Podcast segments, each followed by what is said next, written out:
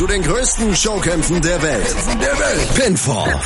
Der Wrestling Talk mit Kevin Scheuren und Thomas Steuer Einen auf meinsportradio.de. Hinfall, dem Wrestling-Magazin auf meinsportradio.de. Mein Name ist Kevin Scheuren und ich bin natürlich nicht alleine. Heute ist es so ein spezieller Anlass. Ja, wir sind froh, wir beide, ich und mein kongenialer Co-Moderator Thomas Steuer. Hallo Thomas. Guten Tag, Kevin. Wir haben es endlich mal wieder geschafft zu podcasten und wir haben es zum allerersten Mal geschafft, auch mal quasi nebeneinander zu sitzen beim Podcasten. Vorher haben wir es immer über Skype gemacht. Jetzt sitzen wir hier im schönen Köl- Köln. In, Schön. Ja. Im schönen, im, im, vielleicht nicht ganz so schönen Köln, aber dafür in einer nicht, definitiv nicht schön aufgeräumten Wohnung bei mir. auf meinem Sofa. Und ähm, neben mir der nerdige Podcaster mit dem Headset. Ich Ja. habe hier ein Mikro in der Hand. Ist so ein bisschen So so, ein WrestleCon-Interview. Es ist ein bisschen Also- wie ein WrestleCon-Interview, Ja. genau. Das macht ja nichts, denn ähm, wir müssen über was sprechen. Noch nicht über WrestleMania, noch nicht im Detail. Das ist ja erst in zwei Wochen soweit. Da werden wir natürlich noch eine einzelne Ausgabe drüber machen. Die große WrestleMania-Vorschau Auf jeden Fall. in der Woche vor WrestleMania. Aber wir haben zwei ziemlich coole Sachen für euch vorbereitet. Und äh, ich habe nämlich bei Conference Calls mitgewirkt. Und zwar mit zwei Leuten, Thomas. Weißt du mit wem? Mit AJ Styles und Ja. mit Triple H. Also, hä? was will man mehr? Hä? AJ Ja, Styles ah, ah, und mal lieber. AJ Styles und Triple H heute hier bei Pinfall, dem Wrestling-Magazin auf meinsportradio.de. Also wir werden vom AJ Styles Interview die ersten 30 Minuten haben, also von diesem Conference Call. Und äh, bei Triple H, das ist so gut gewesen, muss ich ganz ehrlich sagen. Das machen wir komplett rein. Ne? Sollen wir mal ganz kurz erklären, was ein Conference Call in dem Sinne ist? Also Ja. sehr viele Journalisten sind quasi in der Telefonleitung, Ja. wenn Hunter da sitzt und dann werden sie quasi von so einer Art Moderator einfach nacheinander drangenommen. Ja. Jeder stellt eine Frage, Hunter beantwortet, der nächste ist an der Reihe. Also ein sehr laut, das sind einfach sehr launige Interviews Ja. mit sehr vielen verschiedenen Fragestellern. Einfach zack, zack, zack, zack, zack. Und dadurch, dass es international war, hast du auch immer verschiedene Fragen drin gehabt. Genau. Also es war nicht nur so, dass einer nach, nach dem gefragt hat und der andere hat nach dem gefragt, sondern es ist irgendwie ein bunter Mix gewesen. Ähm, Und bei AJ Styles war es genau das Gleiche. Sehr Da- viele verschiedene englische Dialekte. Ja, vor allem Freue ich indische. mich schon drauf. Ja, vor allem indische. Also das, das, das wird eine Aufgabe für euch, auch das zu hören.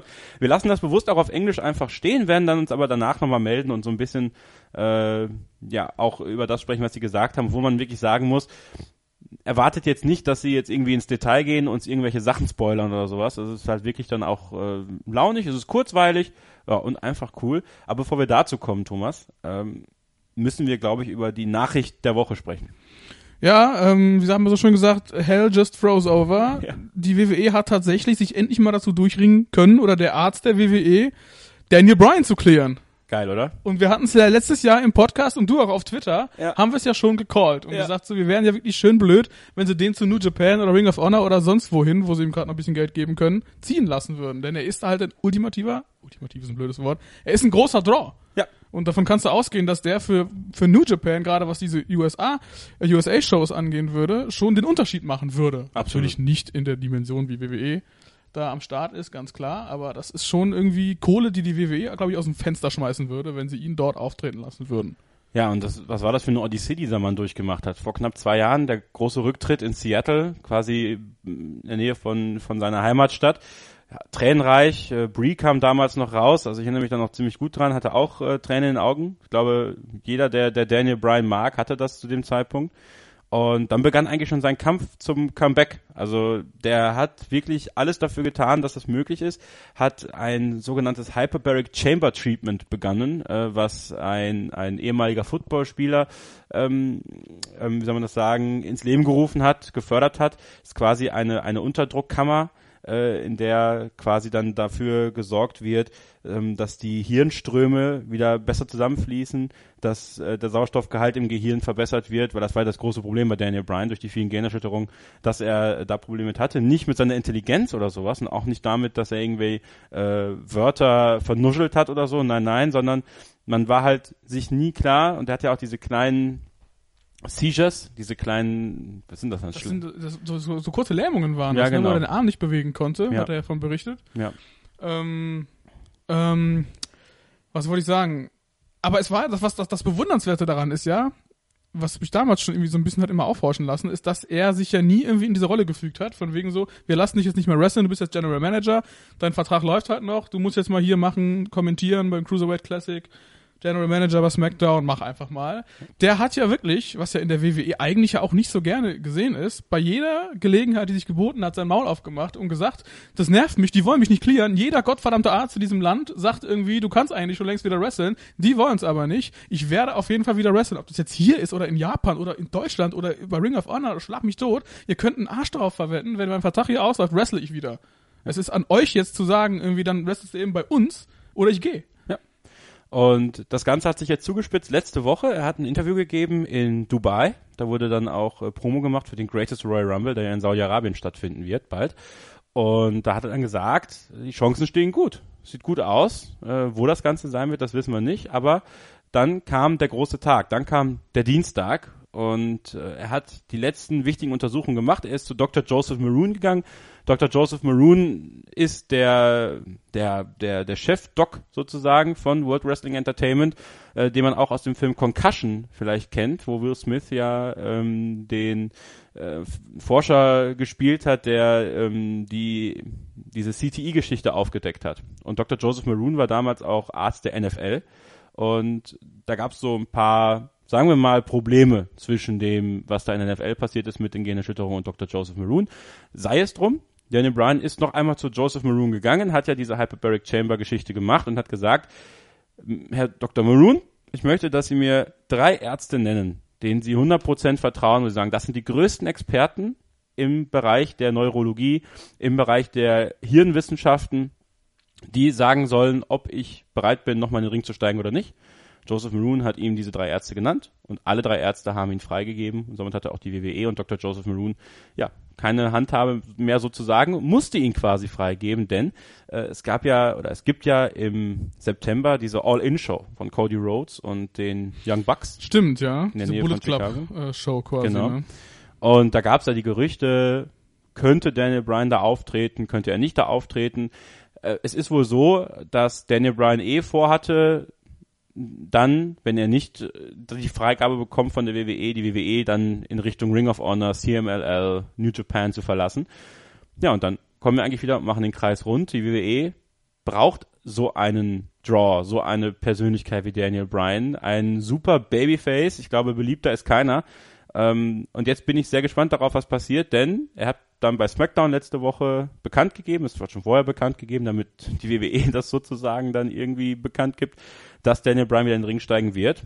Und dann hat er ja direkt mal quasi kalt äh, die Powerbomb auf den auf den Ring Apron genommen von Kevin Owens. Also, Mal ein Statement ge Ja. gesetzt. es, es ging direkt wieder gut los für ihn. Ähm, aber ich glaube, insgesamt muss man einfach sagen, äh, man gönnt ihm das. Äh, das ist Daniel Bryan, ich habe ihn damals mal kennengelernt, ich glaube bei der WWE schon in Frankfurt war das, ist im, im Wrestler Hotel am, am Morgen drauf, kurz bevor die wieder abgefahren sind, super nett. Äh, dem gönnt man irgendwie jeden Erfolg, den er haben kann. Und ich bleib dabei. Also ich habe nach dem, ich glaube, das war dann Clash of Champions, was im Dezember war. Ich glaube, das war Clash of Champions, ähm, wo ich dann diesen Tweet abgesetzt habe, dass ich mir sicher war, dass Daniel Bryan 2018 nochmal in den WWE-Ring steigen wird und Weil die ihn da ja auch schon so eingebunden hatten in die ganze Ja, Sache mit genau. Shane und Genau. Sami Zayn und mit Kevin Owens. Ja. Und beim Rumble hatten wir auch schon so überlegt, als er, glaube ich, Special Referee war, Ja. von wegen so, ja komm, Special Referee, ne? Also da Ja. gibt es irgendwas passiert bestimmt, nach dem Motto. Und das haben sie dann mal doch noch aufgespart. Ähm, ich bin natürlich jetzt aber auch gespannt, was so genau passieren wird. Es wird Sicherheit schon wieder die ersten Typen geben, die sagen so, ja, dann hat, haben wir ja endlich wieder den, der Roman Reigns ablösen kann. Sind wir mal ehrlich, wird eh nicht passieren, wird die WWE, glaube glaub ich, auch definitiv nicht tun. Mhm. Ähm, aber ich meine, du hast zwei große Hauptshows, du hast auch äh, NXT, du hast mittlerweile auch Tour 5 Live, wo er jetzt wahrscheinlich nicht unbedingt auftreten wird dauerhaft, aber da kann man auch zum Beispiel mal einen Gastauftritt machen, um das ein bisschen zu pushen. Es gibt eigentlich genug Spielraum für ihn, um trotzdem noch eine prominente Rolle einzunehmen, ohne jetzt permanent die Nummer eins irgendwie zu sein oder Champion zu sein. Ja. Und trotzdem ein Asset zu sein und mit vielen neuen Leuten, die ja seit seinem Karriereende voll durchgestartet sind, noch geile Programme an den Start zu bringen. Ne? Und ich glaube, es ist auch gar nicht sein Anspruch, da jetzt unbedingt die Nummer eins sein zu wollen. Ich meine, klar, Du kannst ja nicht mehr schaffen, als er 2014 eh schon geschafft Eben. hat. Ne, Das- Du kannst, wenn du beide World Titles im Main Event von, von WrestleMania gewinnst, dann kannst du eigentlich auch sagen, so jetzt ist mir eh alles egal, das wrestle ich nur noch, weil ich es muss. Ganz genau. Ja. Aber ähm, es ist wohl so, dass er, dass er wohl einen, einen limitierten Zeitplan haben will. Also man äh, munkelt so die 60 Events pro Jahr, die, die er machen will. Also er wird ja wohl auch dann einige Live-Events machen und äh, die Pay-Per-Views und SmackDown, aber jetzt nicht Fulltime quasi bei jeder House-Show-Tour dabei sein, sollte er auch gar nicht. Er wird ja auch unter verschärfter Beobachtung von WWE stehen. Ich glaube, es wird keinen Sportler geben, der so oft jetzt auf Gehirnerschütterungen untersucht worden ist, untersucht worden wird und Mhm. untersucht wird, wie Daniel Bryan. Ich glaube, der wird vor seinen Matches und nach seinen Matches direkt zum Impact-Test gehen müssen bei WWE und äh, sich da direkt in Untersuchungen äh, irgendwie äh, sich äh, ihn über sie über sich ergehen lassen müssen. Denn eins ist klar, sollte es die erste Gehirnerschütterung geben für Daniel Bryan, Sofort wieder ist Lampen vorbei. aus. Und Ja. dann ist es auch vorbei. Also dann wird es keine Chance mehr geben. Und ich habe ein bisschen Sorge, muss ich ganz ehrlich sagen, ähm, dass das schon relativ bald passiert, weil wir kennen seinen Stil und ich weiß nicht, inwiefern er in der Lage ist, den so anzupassen, weil äh, man, ich, ich, ich bin mir sicher, dass er ihn anpassen wird. Ich meine, der Mann ist ja. mittlerweile auch Vater. Ne? Ja. Also er wird sicherlich jetzt auch mal noch einen anderen Blickwinkel darauf haben Hoffen als wir's. in seinen Zwanzigern. Ähm, und wie gesagt, du hast in der WWE ja die Möglichkeit, das ein bisschen abzuschirmen quasi. Ne? Ja. Also du musst ihn ja jetzt nicht unbedingt gegen Brock Lesnar stellen, was ich immer gerne gesehen hätte, definitiv. Auch mal als Main Event solche von WrestleMania. Aber ist ein anderes Thema. Ähm, du musst ihn jetzt nicht unbedingt mit den unsichersten Leuten zusammenbringen. Auch so ein Braun Strowman, den kann man ja auch erstmal von ihm fernhalten. Ne? Also bis der mal ein bisschen sicherer im Ring ist. aber gehen wir doch mal, gehen wir doch mal auf die auf die Optionen, die äh, wahrscheinlich sind. Also bei WrestleMania gehen wir jetzt mal davon aus, Tag Team Match, er und Shane gegen Owens und Zayn. Man könnte noch eine andere Richtung gehen, zu sagen, Da hast du dann jemanden wie Shane, der sich halt Kopf über, über runterballert. ja bitte soll er gerne er machen. dreifacher Vater, glaube ich, ist. Also es gibt, es gibt einige, die lernen wahrscheinlich nie. Nee. Ähm, aber AJ Styles, da wissen wir ja noch nicht so ganz genau, ist er jetzt fit, ist er nicht fit? Ihr werdet es nachher im Conference Call hören. Er sagt auch, egal was passiert, auch wenn ich ein Bein habe, ich werde bei WrestleMania gegen Shinsuke Nakamura antreten. Ähm, aber auch da muss man natürlich mal abwarten. Vielleicht könnte Daniel Bryan ja da einspringen und um den WWE-Titel gegen Shinsuke kämpfen. Wäre das eine Möglichkeit? So, falls AJ Styles nicht Es wäre natürlich schon krass von 0 auf 100. Ich habe das Gerücht auch mitgekriegt, irgendwie, dass das so ein bisschen im Raum steht. Fände ich natürlich mega geil. Shinsuke hat es ja selber auch schon so ein bisschen angeteasert Ja. bei Twitter, glaube ich. Ähm, Shinsuke versus Brian. Natürlich fände ich es geil, aber wie sie das dann drehen, jemand, der halt vorher General Manager war, der natürlich, natürlich klar die Entscheidung treffen kann, ich bin jetzt einfach mal selber der Main Event. Das, aber das würde ja nicht unbedingt seiner Persönlichkeit entsprechen, jetzt zu sagen, ich bin jetzt der Typ, der hier eigentlich die On-Air-Authority ist und einfach sage, ich nehme mir jetzt das Titelmatch. Also das hat er nicht mal Shane gemacht. Von daher, und der ist ja auch immer ganz groß da drin, sich da in so ein Mega-Main-Event reinzurücken, in den er eigentlich nicht reingehört. Das stimmt, das stimmt. Deswegen gehen wir mal davon aus, dass dieses Tag Team Match kommen wird und dann mal sehen. Also ich meine, es gibt tolle Matches, die dann bei SmackDown uns bevorstehen mit Daniel Bryan. Gehen wir mal die Leute ab. Äh, Wir haben Shinsuke Nakamura, wir haben AJ Styles, wir haben Kevin Owens und Sami Zayn und Sami Zayn ist übrigens eine der Entdeckungen für mich im, im letzten Jahr. Unfassbar gut als Bösewicht, ja. Ja. Mega stark. Im Ring einfach auch bombastisch. Also wenn WWE mal einem eine Chance geben will, der äh, als Underdog irgendwas reißen soll, dann Sami Zayn. Auch ganz hoch, im- ganz hoch im Kurs. Tatsächlich könnte das mit Daniel Bryan auch einem wie Dolph Ziggler helfen. Es wurde ja ein bisschen angeteased am Dienstag, äh, dass Dolph Ziggler ja gesagt hat, ja, ich freue mich schon, dich zu schlagen. Und, und Daniel Bryan sagte, versuch's doch. Ähm, und ganz ehrlich, ich würde so ein Match Ziggler gegen Bryan, hätte ich jetzt nichts gegen. Also ich glaube, das ist auch eins, wo, wo man sagen kann, das kann äh, sicher über die Bühne gehen. Da muss man sich keine Sorgen machen, dass sich irgendwer verletzt von den beiden. Sie sind beide gut. Und das gibt dann auch mal so mit Kadern vielleicht die Möglichkeit, sich gegen Daniel Bryan mal wieder zu zeigen und Daniel Bryan ja auch die Möglichkeit, erstmal so reinzukommen. Auf jeden Fall. Wobei mein persönliches Dream-Match ist jetzt nicht unbedingt Daniel Bryan gegen Dolph Ziggler, Nein. weil Ziggler für mich tatsächlich echt abgebrannt ist. Das Ja. habe ich eigentlich gefühlt schon alles gesehen. Ja. Und ihn gegen Brian hat, Brian hat man ja mit Sicherheit auch schon tausendmal gesehen. Ich bin mir nicht mehr genau sicher, aber Wahrscheinlich, aber ich erinnere mich nicht mehr wahrscheinlich schon. Ich dran. Ja, einfach auch zu nicht viel mehr dran. passiert, zu viele Shows. Genau. ähm, Bobby Roode ist auch so ein, Oh, ist auch so eine Figur, mit den, mit, mit, mit der Daniel Bryan sicherlich sehr gut und sehr sicher zusammenarbeiten könnte. Hängt ja auch extrem in der Luft. Hängt auch extrem in der Luft. Ähm, ist natürlich auch nicht zu erwarten gewesen, dass der jetzt sofort irgendwie, glaube ich, ins World Title Picture reingepusht wird. Dafür hast du auch einfach bei SmackDown zu viele Leute. Wovor ich natürlich jetzt ein bisschen Angst habe, wo wir jetzt schon bei diesem Picture sind, irgendwie das nachher, wir freuen uns hier auf die geilstmöglichen Fäden und die erstbeste Fehde wird dann auf einmal sein, sowas wie Daniel Bryan gegen Randy Orton. Könnte ich mir auch vorstellen, Wirklich leider. ist, ist das leider. Und Jinder Mahal. Oder Jinder Mahal, ja. Ähm, Wobei ich glaube, Jinder das Ding ist eigentlich. Ja, darf er noch mal bei WrestleMania ran? Er darf er noch mal ran, aber ich glaube, danach wird er schon runtergereicht.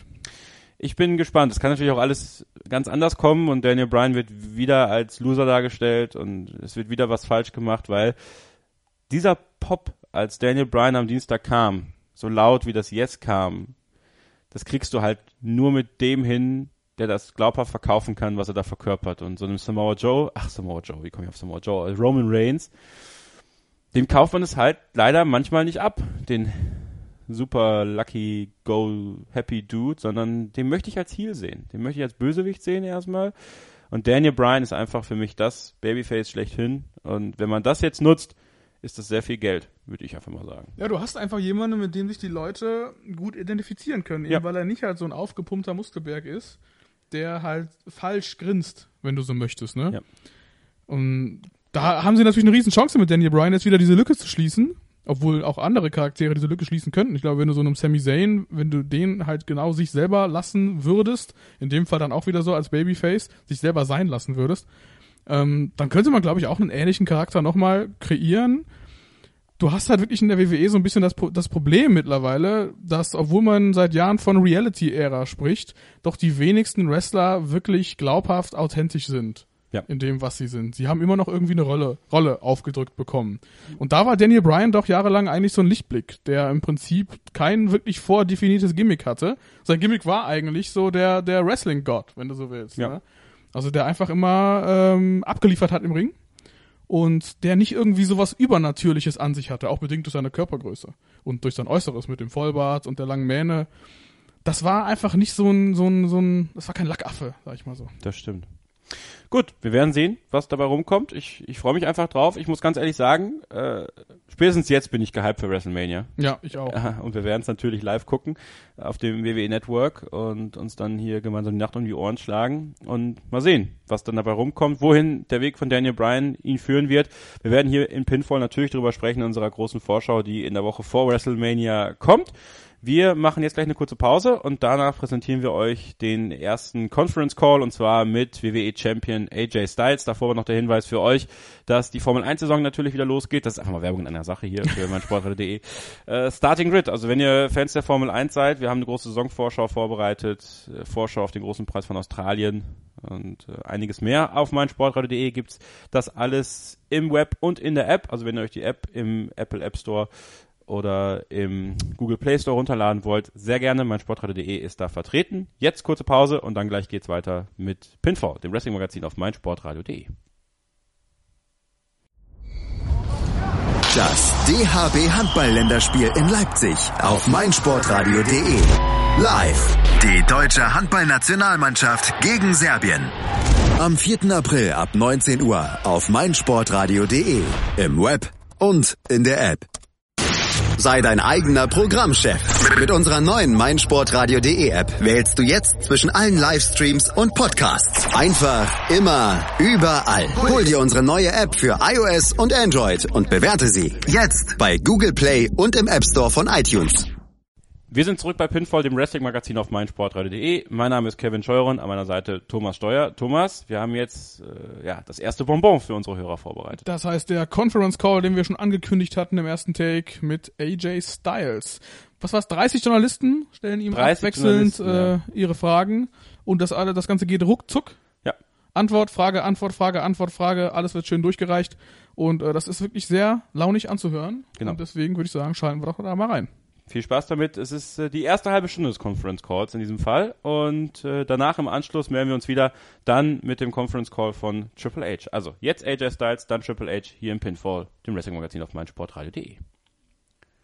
We're going to start off with uh, Andre in Germany, since you have to get out of here, um, and then we'll move on. If, if uh, you're not Andre, can you please go on to mute right now? Um, and Andres, we'll start with you. Hey AJ, how are you today? I'm good. Okay, thank you. Um, so, if I'm correct, um, your current contract expires in early 2019. Do you think you will extend your contract for more years to come? Uh, I don't see why not. If I can still do what I can do, like if I can still be AJ Styles, then I would love to keep working for the WWE in a uh, in, in talent form. Um, so as long as I can keep going, man, I'd, I'd like to keep working here. And if you re- uh, if you retire one day, what are your plans for the time after your in, in ring career? Maybe being a trainer or just chilling life with your family. I think there's definitely going to be a uh, a time of chilling out with the family just a little bit, but uh, guys like me aren't used to staying at home, so uh, I'd like to get back on the road, either as an agent. Uh, I'd more importantly would rather be a trainer of some sort. Uh, but uh, who knows what uh, will be available in WWE when I decide to retire? And there may be a better job than that. Yeah.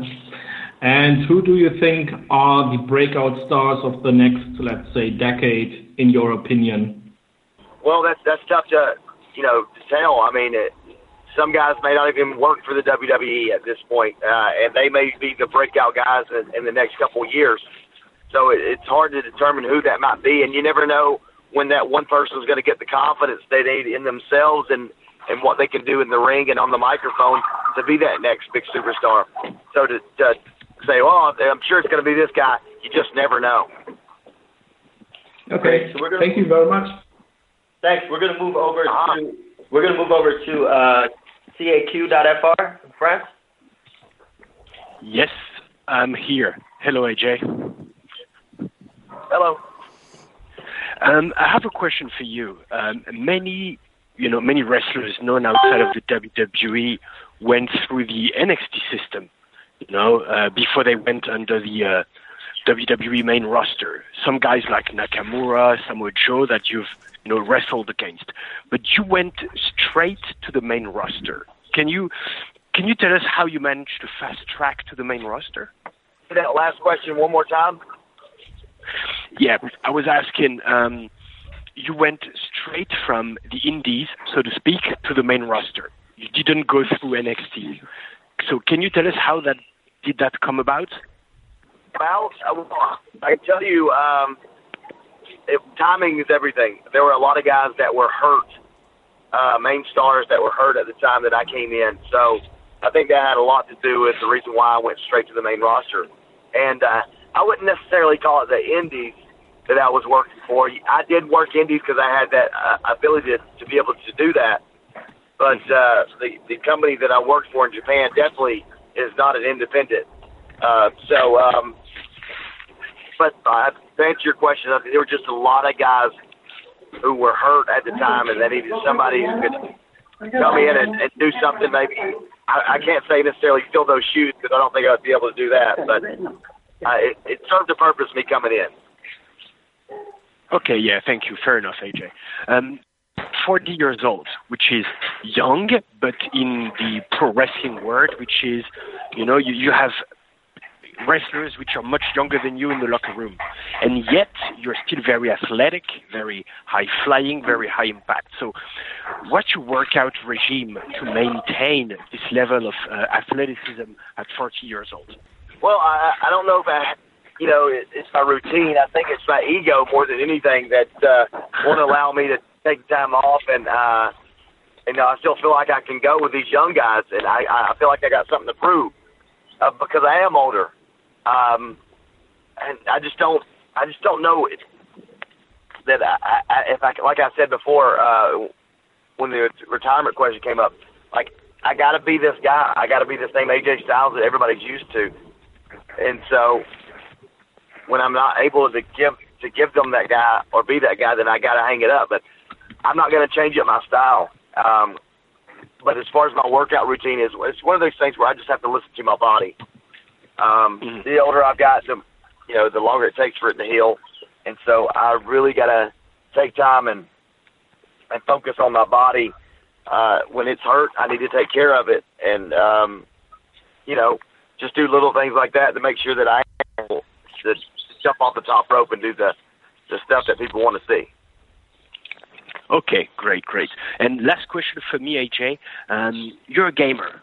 Okay, you appear on Up, Up, yeah. Down, Down. You are pro at Madden, being a Falcons fan. Um, in the locker room, who's the worst sore loser and the worst trash talker when playing video games? So, uh, as far as trash talking, I think Kofi Kingston may be the best. He he could track talk, trash talk like nobody else's business. As far as the worst loser, well, I'm pretty sure I take that stop that top spot. Everybody would tell you uh, the whole controller breaking's not a not a gimmick. I, I get mad, um, and so yeah, I'm the worst. I'm the worst of the worst for sure. okay. Thanks for the full disclosure, AJ. Uh, an honor to speak with you, and I'll see you in the uh, main event at WrestleMania. All the best. Thank you. Thanks. We'll move over to Catch News in France. Hello, AJ. How are you? Uh, first off, uh, I have an important question. Uh, there are lots of rumors on the internet right now about the fact that you might be injured. Can you confirm this information? And if it's true, will you be cleared to compete at WrestleMania against Shinsuke Nakamura? If my leg got cut off, I'd find a way to make it to WrestleMania. So uh, I, I think just to answer that question, I will be, I will be wrestling Shinsuke Nakamura at WrestleMania. Don't worry about it; it'll be fine. Okay, perfect. This is a great news. Uh, so another question. In 2018, we were a bit surprised to see arenas almost half empty during some episode of SmackDown Live. Lots of fans think that a superstar shakeup is necessary because we have the same rivalries over and over again. Do you think a shakeup is needed to win back the interest of the WWE universe? And who would you like to face in the Raw roster? I think the shakeup is always a good thing. Um, new talent coming over, new matchups happening. That's what we need. That's why there is a shakeup. Um, and as far as you know, there's there's several guys that that could come back oh you know or come to SmackDown or or even guys from SmackDown go to Raw. So who knows what's going to happen? But there'll be uh, a lot of guys, and, and and when there's a shakeup, it's it's to make matchups that people want to see. So um, yeah, it's it's definitely going to get interesting uh, from here on out. Okay, and uh, one last question. Uh, your match against Shinsuke Nakamura at WrestleMania exemplifies the WWE's new approach to main event matches. Do you think the company is now ready to put foreigners at the forefront for good? I, I think so. I mean, listen, anybody who deserves uh, that main event spot is going to get it. You know, if they're putting butts in the seat, then they deserve to be in the main event main event spot. Whether it be the the women or, or, or the men. It doesn't matter. It's it's who we want to give the WWE universe what they want to see, and what they want to see in the main event. They'll let us know. Okay, well, uh, thank you so much, AJ, and good luck for your main event at WrestleMania. Thank you. Thanks. We'll move over to Mundo Deportivo. Yes. Hello, AJ. How you doing? I'm good. Uh, well, let me ask you first uh, this question because the WWE champion has never opened a WrestleMania show. So if you open it this year, it would be history in the making. Would you rather open it or main event it? Um, well, I, think I think everybody wants a main event. I think that's you know waiting the last match to put on the best show. I, I think that's it. That's where everybody wants to be. But at the same time, there's a lot of matches. So um, you don't want the crowd to get sleepy or tired. So going on first, like Shane and McMahon and myself did last year, was pretty awesome. And uh, I would like also to know your thoughts on how important are the promos for the build of a good story. And in this sense, it is more difficult for you working with Nakamura than working with John Cena or Kevin Owens, for example.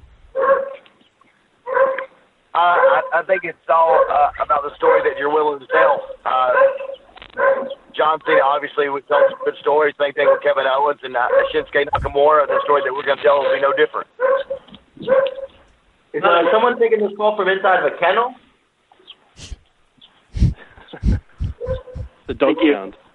Uh, oh, I got a dog on the phone. All right, go ahead. I'm sorry. If if you're not, if you have a dog on the phone, can you mute, please? Yeah, uh, sorry. Just finally, uh, you've been one of the lucky talents working with uh, at WrestleMania with one of the McMahon family members.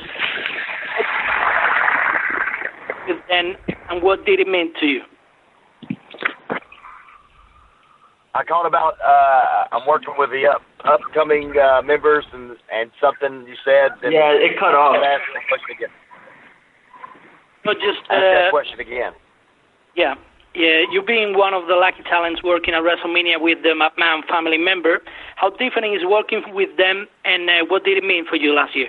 uh, working with Shane McMahon was uh, was awesome. Uh, we gave uh, uh, people uh, a match they definitely didn't expect. I think it stole the show. Uh, but I think that has a lot to do with the McMahon's work ethic. Uh, they want it to be perfect. They want everything to be just right. And I applaud Shane McMahon's work ethic. Work ethic. I think it's unbelievable, and I'd I'd do it all over again. Thank you so much. Hey, good luck at Mania. Thank you. Thank you. Uh, we'll move over to sport in Spain. Hello, AJ. How are you? Good. Okay. Uh, I have a question. Uh, how did you feel when you received the news that you were going to face Shinsuke Nakamura at WrestleMania 34 for WWE Championship? Uh, do you think that it should be the main event? And with main event, I mean the last match of the evening. Well, I, I I was very excited that Shinsuke won the Royal Rumble, and and I had to make sure that I had on to the championship so that him and I could get in the ring together against you know each other one on one, give the WWE universe what they want to see, and um, I mean as far as the main event goes, I if if you, I can tell you which match is going to steal the show.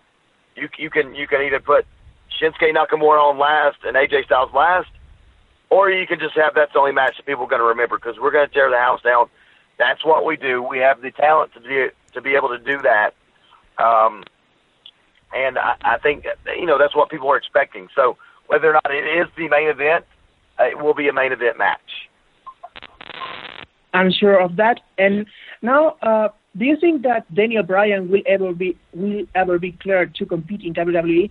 Uh, would you like to face him in the future in case he's able to return to in ring in ring action? Well, I, I would love for Daniel Bryan to be cleared, but that's not up to me. That's up to WWE. And if ever the opportunity for him and I to get in the ring together, I think it would be an unbelievable match. It'd be fun. I'm sure of that. And my last question is: uh, one of the main rumors nowadays is that after WrestleMania, you are going to be traded to Monday Night Raw during the next Raw. Would you like to be part of the club with Gallows and Anderson? And related to, to this, the club with Finn Balor or without? Uh, I think it'd be cool if we all were in the club together. Um, but you know, that's who knows if that'll ever happen. But it would definitely be fun. Um, but as far as moving the Raw, I uh, you know I don't plan on losing to Shinsuke Nakamura, and I can't imagine they'd make the champ go to Raw. That's right. Uh, thank you so much, AJ. Good luck at Mania and Too Sweet. Thank you. We'll move over to Mediotiempo. Hi, AJ. How are you? I'm good. That's great, AJ. Uh, I have I've had the chance to talk to you a couple of times, and you've always said that you have you do not have a dream match. That it's the fans who make a dream match. How much pressure do you feel for delivering this instant classic everybody's expecting from you and Nakamura at WrestleMania 34? Uh, I don't know that there's that much pressure. I mean, I feel like that him and I can have a great match no matter what. Um, it, it's going to happen. Uh, there's a little bit of pressure at being WrestleMania, but other than that, I work well under pressure, so I'm not worried about it. Okay, okay, okay. And uh, finally, uh, I wanted to know your thoughts on Andrade Cien Almas, the NXT champion, the this Mexican guy, this Mexican wrestler. well, uh, I've known him for a while, and I've seen his talents before, so it's not uh, a surprise that he's a champion in NXT. I think that uh, he has all the talent in the world, and he's perfecting it down in NXT, and it's only a matter of time before he makes it to the main roster.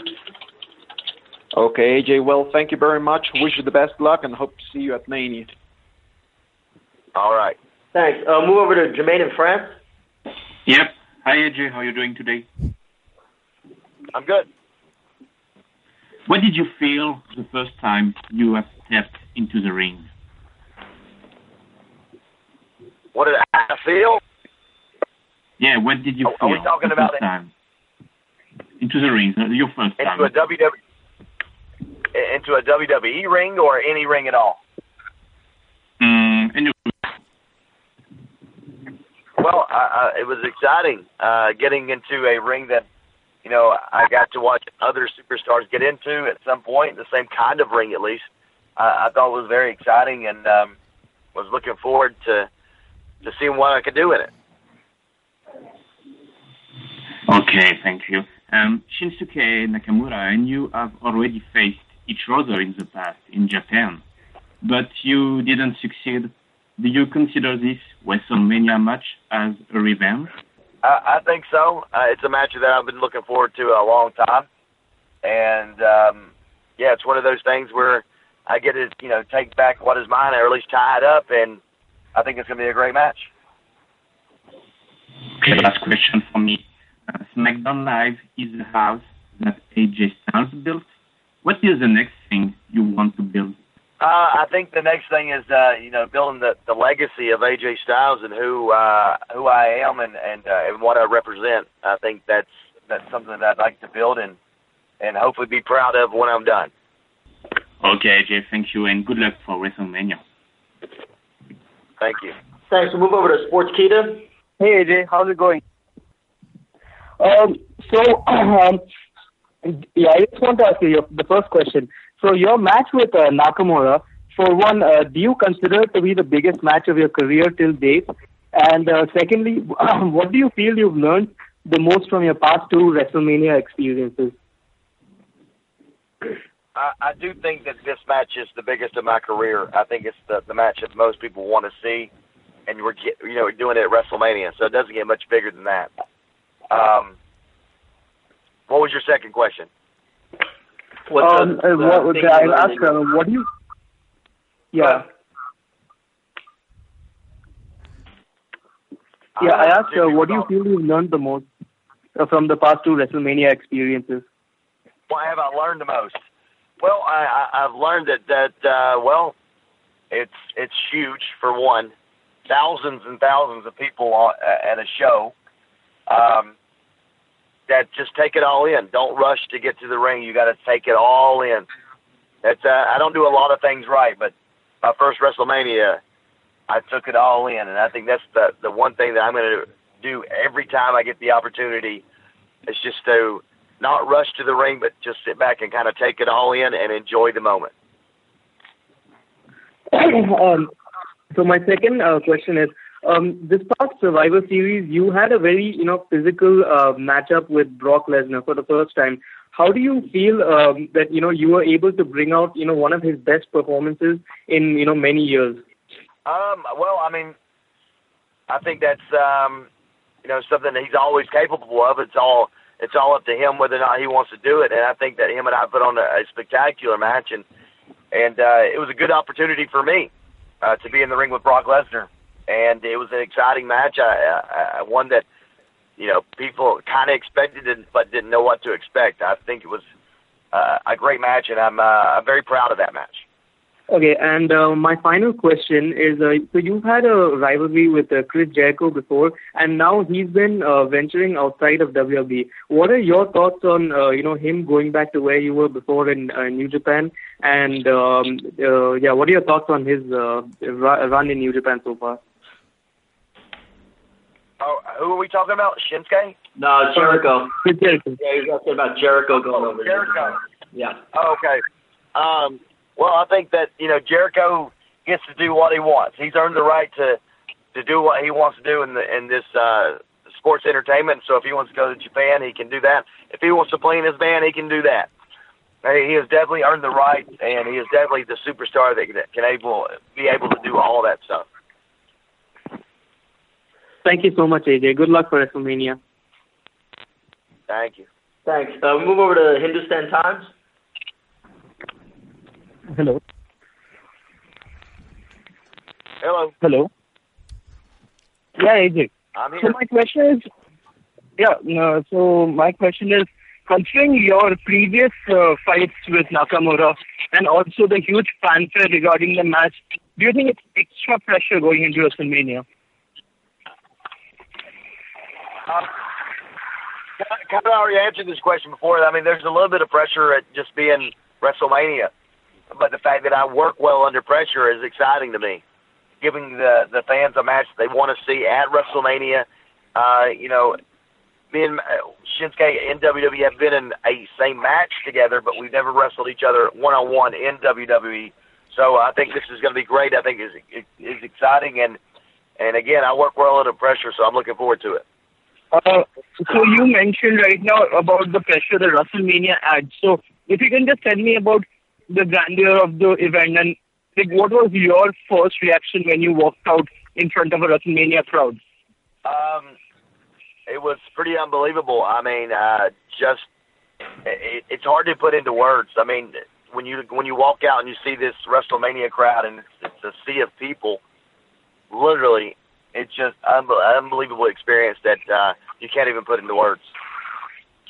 And uh, finally, uh, apart from your match, which is that one match you're really excited about in the WrestleMania card? Uh, so what's that question? Uh, he's asking uh, any other matches that you're excited for on the WrestleMania card right now. I, I think there's a lot of matches that people are excited for on the the card. Asuka and Charlotte, I think, is another big one. Yeah, it looks like Roman and Brock Lesnar. That's another one. I mean, there are several several matches out there that I think people want to see, and I, I think that makes it one of the most exciting WrestleManias um, that we've had in a long time. And uh, I just wanted to ask. Well, you, hey, Uh, we're as gonna a move on. Uh, hold on a second. Yeah, yeah, sure. Yeah, you asked four questions, so we're going to move on. We got a bunch of people on the line. Uh, if we can get back to it, we'll get Yeah, back to you. thank you. Thanks. Uh, Times of India, you can go ahead. Yeah. Hi. Uh, hello again. Hello. Yeah. So I'm just gonna extend my question to that WrestleMania thing. Uh, WrestleMania 32 was Jericho, 33 was Shane McMahon. Third year WrestleMania, you are it will be main event, potential main event. How do you see yourself in the company after three years? Your equation of wins and just the thing that you have achieved this much in this three years time. How do you see yourself and how do you feel about all this? Uh, AJ, I don't know if You're you going to have to help me out with that one. Yeah. Uh, so Times of India again. That your phone connection is sounds like Yeah. you're on a CB radio. Uh, so I'm thinking you asked uh, about being in a position uh, at WWE to perform in uh, in high level matches like against uh, Shane McMahon and other things like that. But your connection is terrible. We could hardly understand you. Well, let me answer what I can.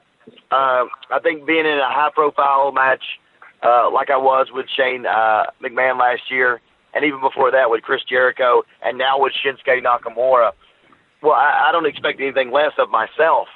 Uh, I think that when you're capable of putting on matches that people want to see, you got to give it to them. And uh, and I would say, I think that Shinsuke Nakamura and myself is probably one of the bigger matches that people want to see on the WrestleMania card. And if you want to try and ask Uh, another nice. one, I can see if I can get it out. Yeah, go ahead again. Yeah, another question is uh, NXT superstar that he would uh, like to uh, compete against uh, going forward. Uh, any other uh, people he'd like to compete against for the title? NXT, NXT, from oh, NXT. Oh, NXT. Yeah. I, I think I I think if these kids want to come up and get a piece of AJ Styles, they're more than welcome to try. Um, I take on any and everybody when it comes to my championship. I'm a fighting champion, so you know, line them up, I'll knock them down. Right. Uh, one last question. Thoughts about Jeff Jarrett going into the Hall of Fame? Oh, thoughts on Jeff Jarrett? Yeah, thoughts on Jeff Oh, Jarrett. uh, I think it's great that that Jeff's making it into the Hall of Fame. It's, uh, it's long overdue. He's done a, a lot of work in the uh, entertainment business, so the fact that he's finally found his way to the Hall of Fame, I'm very excited and happy for him. Thanks, Tom. Great, We're. Thank you. Thank you. We're going to move over to Kevin at uh, Mein Sportradio. Hey AJ, um, if you if you could insert yourself into a classic WrestleMania match or substitute one of the competitors, what match would it be? Oh wow! With anybody, so I, I Yeah. can choose from anybody from any era. Yeah. But uh, if, if that's the case, I, I, would I like to have the Undertaker or Shawn Michaels. I'd like to have one of those guys. Uh, the matches that they were able to put on, not only together but against other people, other uh, performers. I would love to have that opportunity to get in the ring with them and learn. Yeah, I can see you in that. Um, how important are uh, star ratings for you?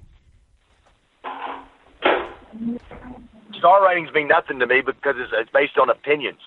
It's based on the biased, you know, opinions. You know, because if you like some this company more than you like another one, well, you're going to be partial to where you give the stars and whatnot. Everybody has their own opinions, so uh, it, it's it's not even about that. I think it's about whether or not people are entertained at the end of the day. If they were entertained, then you did your job, um, and and it was not based on anybody's uh, opinion. It's based on their reaction. And uh, last question: uh, How does a perfect pro wrestling match look to you? Uh, a perfect pro wrestling match is the, the right story, the right match, the right action. Um, everything has to go perfect, uh, and which is hard to do. But um, I'm willing to bet that that Shinsuke Nakamura and myself are able to do just that at WrestleMania. Thank you very much. Perfect. We're going to move over to Italy. Um, you go to Sky Sports, uh, have a couple of questions? Yes, the first one for Sky Sports Italy. It's um, AJ. You will defend your title against Nakamura, who won the the Royal Rumble. Uh, all the WWE universe has already called it as a dream match. And I don't know if you remember, but uh, it all started uh, last November in Florence, Italy, when uh, after the match uh, uh, against Nakamura, all the audience uh, start uh, screaming about WrestleMania. Do you remember it? I have had so many matches since then. Uh, I, I barely remember the the last one I had. But I, I, I, it doesn't surprise me. This is what the. It's not just the, you know, United States or or Germany or England. It's it's the world that would like to see this match between Shinsuke Nakamura and myself. So I'm not surprised. Okay, second question. Um, and have you ever thought at the beginning of your career that one day you would perform as WWE champion at WrestleMania in front of almost uh, 80,000 people?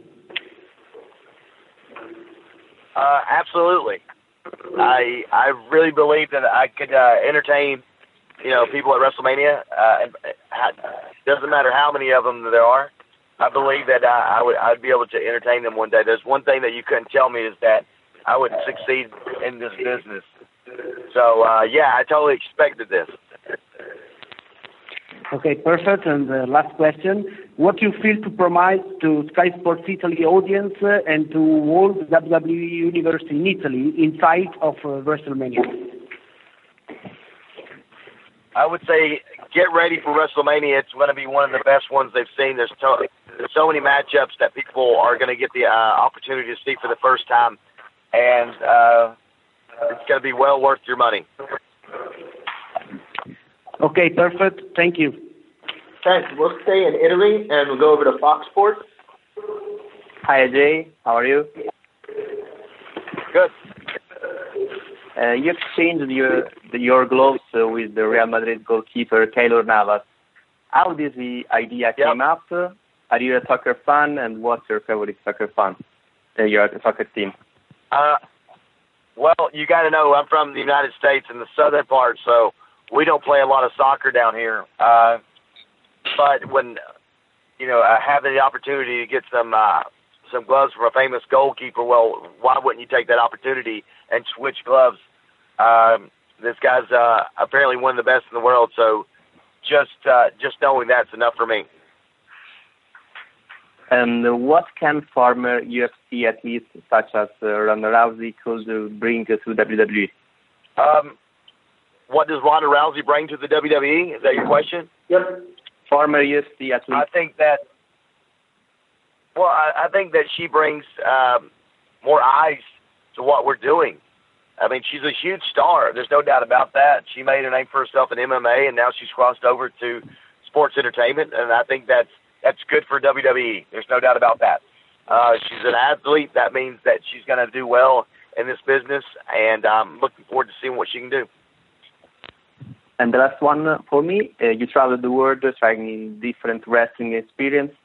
In your opinion, why there are not been so many Italian WWE superstars till now? Well, that, that's uh, that's a good question. Um, one that I don't have an answer to. So uh, we want we want uh, performers from all over the world. So uh, yeah, if if they're good enough, they'll find a way. Moin, hier ist Ralf Gunesch. Als Fußballprofi habe ich für Alemannia Aachen, FC St. Pauli, Mainz 05 und den FC Ingolstadt 04 gespielt. Und auch mich hört ihr auf meinsportradio.de. Hören, was andere denken auf meinsportradio.de. Aufpassen, Pascale aufpassen, nicht auf die Schulter gehen, in die Brücke, ja, er hält es. Das darf doch nicht wahr sein. Ringen auf meinsportradio.de. In Zusammenarbeit mit dem Deutschen Ringerbund berichtet meinsportradio.de exklusiv über den deutschen Ringersport. Jede Woche neu. Auch als Podcast mit Malte Asmus. Ringen auf meinsportradio.de. Wir sind zurück bei Pinfall, dem Wrestling-Magazin auf meinsportradio.de. Kevin Scheuren und Thomas Steuer melden sich ganz, ganz kurz zurück. AJ Styles war das in unserem ersten Conference Call des heutigen Podcasts. Ähm, ja, wie soll man sagen, bunte Themen, äh, bunte Fragestellungen auch. Also äh, gerade die indischen Kollegen, finde ich, Thomas, sind immer wunderbar schwierig zu verstehen. Also da, da frage ich mich auch immer, wie die es schaffen. Auch, auch Joe Quinn, das ist ja der Pressechef, wie er, das, wie er da manche Frage noch so ein bisschen so rekonstruieren konnte, äh, sind echte Profis. Vor allem bei der, bei der Einfrage war es ja nicht irgendwie, dass der, dass der Akzent zu krass war, sondern die Verbindungsqualität war wirklich so schlecht. Ja. Also ich konnte nicht mal irgendein Wort entziffern und Joe Quinn hat dann einfach nur so, ach so, das und das und hier Ja. NXT, ach so, ja, kein Problem. so, ähm, okay. Ja, und ein weiterer Profi, den wir jetzt gleich hören werden, ist der Triple H. Paul Levesque, der COO, der Chief Executive, äh, nee, Ja, Chief, Operating Officer. Operating Officer, genau, ja. Von World Wrestling Entertainment. Chief hat sich, Officiating Officer. er hat sich Zeit genommen.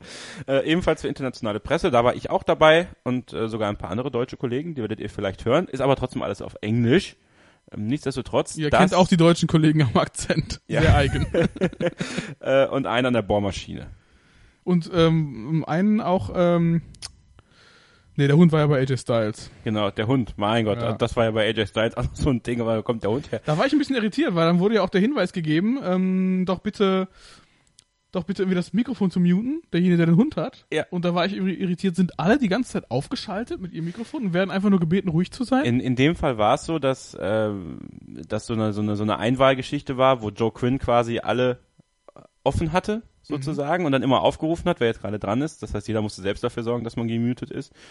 Ähm, und bei Triple H ist es so, dass du über den Operator gegangen bist und dann schon selber stumm geschaltet warst, bis du dann aufgerufen worden bist, um dann deine Frage zu stellen. Also da haben sie sich quasi in die Leitung reingeschaltet, wenn Genau. du dran warst. Okay. Ganz genau. Und deswegen ist es bei Triple H auch äh, sehr viel knackiger. Eine Frage, eine Antwort. Äh, ich glaube, auch da werdet ihr sehr viel Spaß haben. Triple H hört man ja allgemein auch ganz gerne zu in seiner Rolle als, als Chef, wenn man so will. Und deswegen viel Spaß mit Triple H hier bei Pinfall, dem Wrestling-Magazin auf meinsportradio.de. Welcome to the Paul Triple H Levesque conference call. Today's conference is being recorded. At this time, I'd like to turn the conference over to Joe Quinn. Please go ahead. Hi, everybody. Thanks again for joining from wherever you are in the world. Uh, really appreciate it. We'll be uh, talking about uh, NXT Takeover, which fans could see on Saturday, April 7th, and then WrestleMania, which fans will be able to see on Sunday, April 8th. And uh, we'll go ahead and open it up now for uh, questions. Go ahead. Thank you. If you would like to ask a question, please signal by pressing star one on your telephone keypad. If you are using a speakerphone, please make sure your mute function is turned off to allow your signal to reach our equipment. Again, it is star one at this time. And we'll go first to Vincent Diaz with Mundo Deportivo. Hello, Paul. Hey, How are you doing? Hi. I'm great. How are you? And uh, I'm fine. I'm doing fine. And thank you so much, uh, obviously, for your time. Thank you for being with us. Thank you. Uh, first of Oh, all, I would you. like to know uh, what are your thoughts on the evolution of the NXT takeovers from the first one in Brooklyn uh, to the one we have in New Orleans this year? And is this something that was planned to happen like this? Well, uh, technically, the first one was down here in in uh, in Florida at Full Sail with uh, NXT Arrival. You know, we were the NXT was the first live broadcast on the WWE Network. Something I'm pretty proud of. But the yeah, the evolution of it has been massive. You know, and to go from what it was at Full Sail to going into Brooklyn at the Barclays Center and selling out and doing incredible numbers on the network uh, for viewership. Um, it's been very exciting, and uh, you know, in in some way, obviously, I hoped it would become something like this. You you aim towards that and try to make it that. Uh, but you know, I think it's exceeded that expectation. I think it's ex- exceeded everybody's expectation, and certainly the speed at which it happened. I was confident that it would gain the traction that it did, but I didn't know that it would happen quite so quickly. Um, I think it it speaks to the passion of WWE fans in general for what we do and their desire to see more. NXT as a brand gives them a different feel and a different vibe than Raw does, than SmackDown does, and it also gives them sort of that look into the future of that next wave of talent that are going to be on Raw and SmackDown and WrestleMania and and at the level of the NXT athlete, you know the the performance is at that same level. It's amazing, but the passion at which it's done, the desire, the hunger, and the talent, it's it's almost palpable that you can feel how uh, how hungry they are to get to get uh, recognized and to get to that next level. All of them. And we'll go to our next question with Andre Sermon with Rump Music. Hello, Paul. First, I have to tell you that I'm really, really honored to talk to you today. Um, oh, thank you. um, you. You seem to have a really, really busy life. Um, maybe you can give us some inside look into your week schedule. You seem to be at every Raw, SmackDown, NXT, pay-per-view events, and also in the headquarters in Stamford. Then you uh, then you post midnight workouts in New York, uh, New York City, I think. And uh, do you have any free time? And how busy can we imagine you, us uh, your week schedule? Yeah, I have free time today, and I'm spending it talking on the phone with you. um, That's cool. Yeah, yeah, no, it's a it's it's a busy uh, it's a busy lifestyle, but you know we, we I'm. It's funny because I don't necessarily look at it that way. Yes, it's busy. Yes, it's a lot of work. Yes, it's uh, demanding. But when you're doing what you love to do, uh, when you're when you're kind of in an environment that you love to be in and you're working towards something that you're really passionate about, it certainly makes it a lot easier and it doesn't really seem like work. Um, you know, in, in a there was a a funny moment I put out in a tweet a couple of weeks ago where uh, I flew from in in the course of a few days from Sunday to like Wednesday night.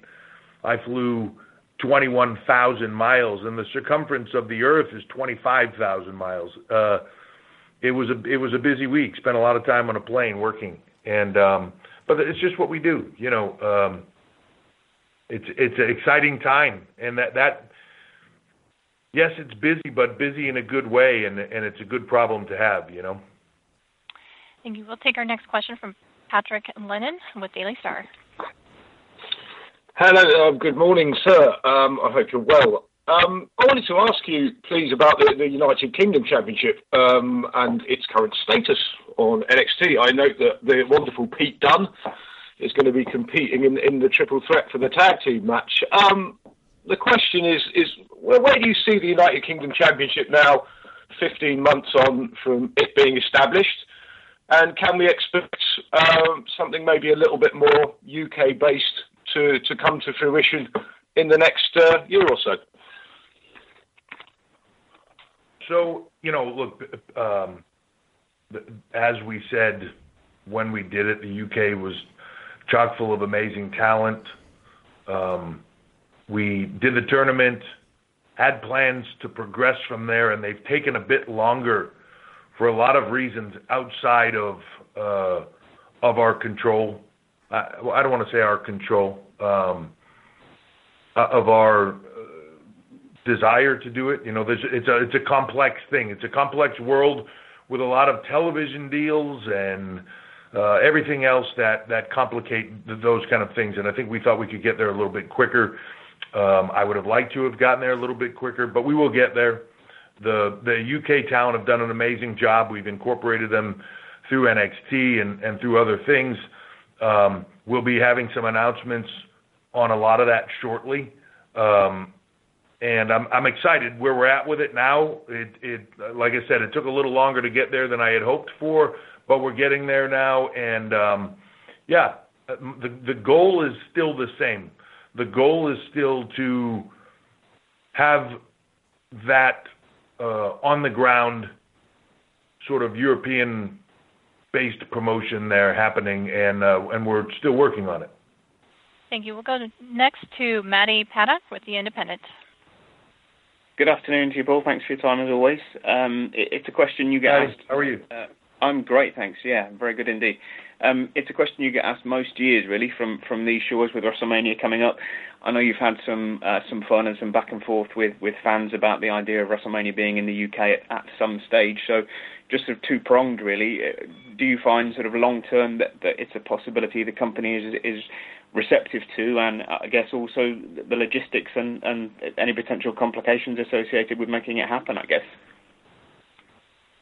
Yeah, you know, any pay per view or or uh, promotional you know event of that caliber, they're they're all difficult to put on, and they're all um, challenging. When you talk about WrestleMania and a week long series of events that is difficult to coordinate in the U.S., it becomes um, you know that that difficulty level becomes multiplied exponentially um, having it internationally. That being said, um, we're definitely looking into possibilities of a lot of things, and I think that you, you know one thing we've shown, I think over the years, never say never. um, I know that fans are hungry for it. I know that fans are excited for it if it if it does happen, and it's it's something that we think about and are are you know um, trying to figure out logistically how things would work, whether that's a regular, you know, one of our our standard pay-per-views, whether that's one of the big four, or whether that's a WrestleMania, or whether that's something totally new. Um, I think we're open to all of it, and like we always say, you never say never in the WWE. So um, we're open to all options, and uh, without uh, sounding cliched and throwing out catchphrases, if it's best for business, then then we would certainly uh, certainly be open to doing it. Thank you. We'll go next to Ricardo Vacur with Mediotiempo. Hey, good morning, Triple H. Hey, Ricardo. Pleasure talking to you. How are you? How are you, sir? I'm great. Yourself? Doing great, thanks. Doing great. I was wondering, uh, WrestleMania season is upon us. It's um, about two weeks, and in your legend status, you've had many, many amazing WrestleMania matches. But if you had to pick just one of all your matches at WrestleMania, which one would it be? And if you could share with us maybe any anecdote or anything about that match you, you choose. Sure. I think for me, um, the WrestleMania match uh, that had the most meaning for me, or the most, uh, you know, kind of special place for me, would be the WrestleMania match against Undertaker, Hell in a Cell, Shawn Michaels as a special guest referee. Um, you know, they they dubbed it the end of an era match, and it really came down to, I think, you know, t- two guys competing in the ring. One guy is a referee, being Shawn Michaels, um, but three guys being inside that cell with the utmost respect for each other and um, a long-standing, long careers with each other, been through Monday Night Wars and all of it together.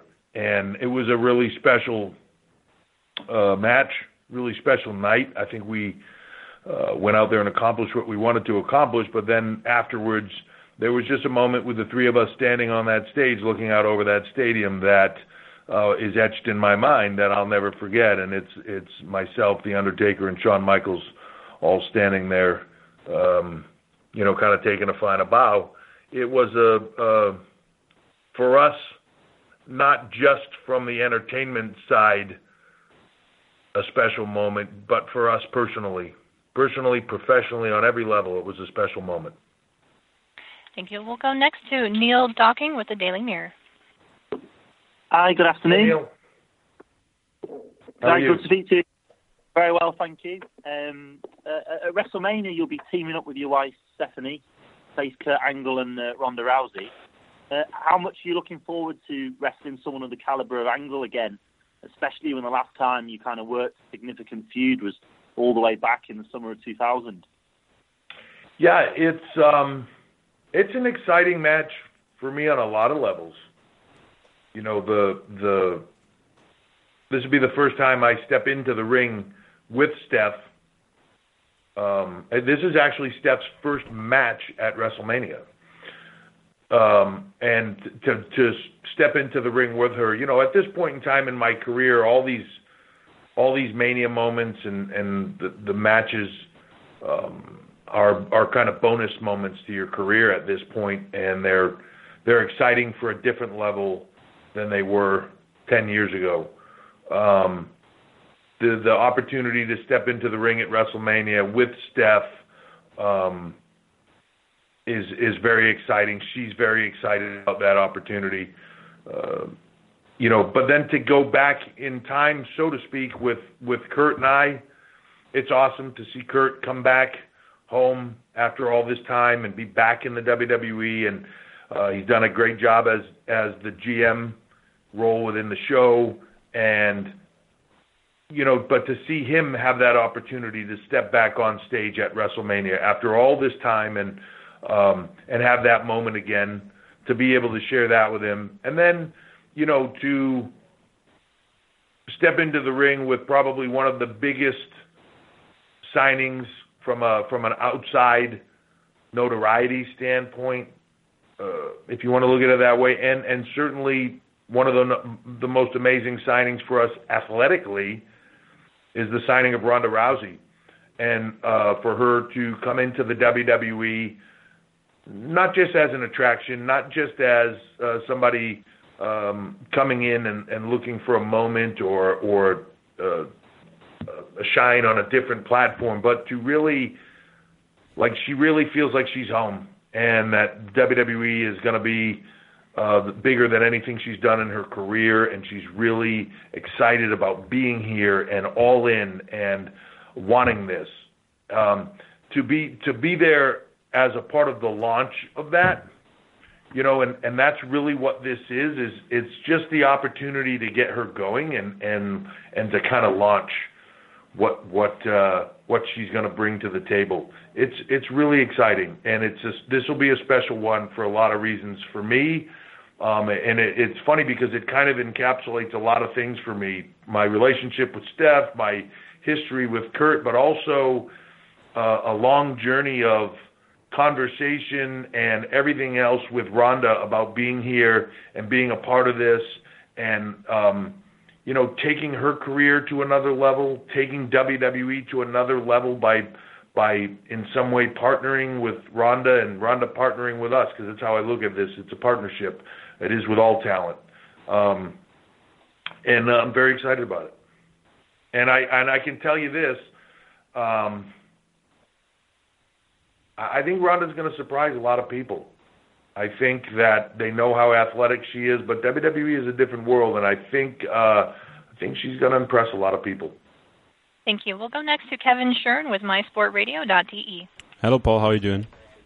Hi, Kevin. How are you? I'm doing, I'm doing good, actually.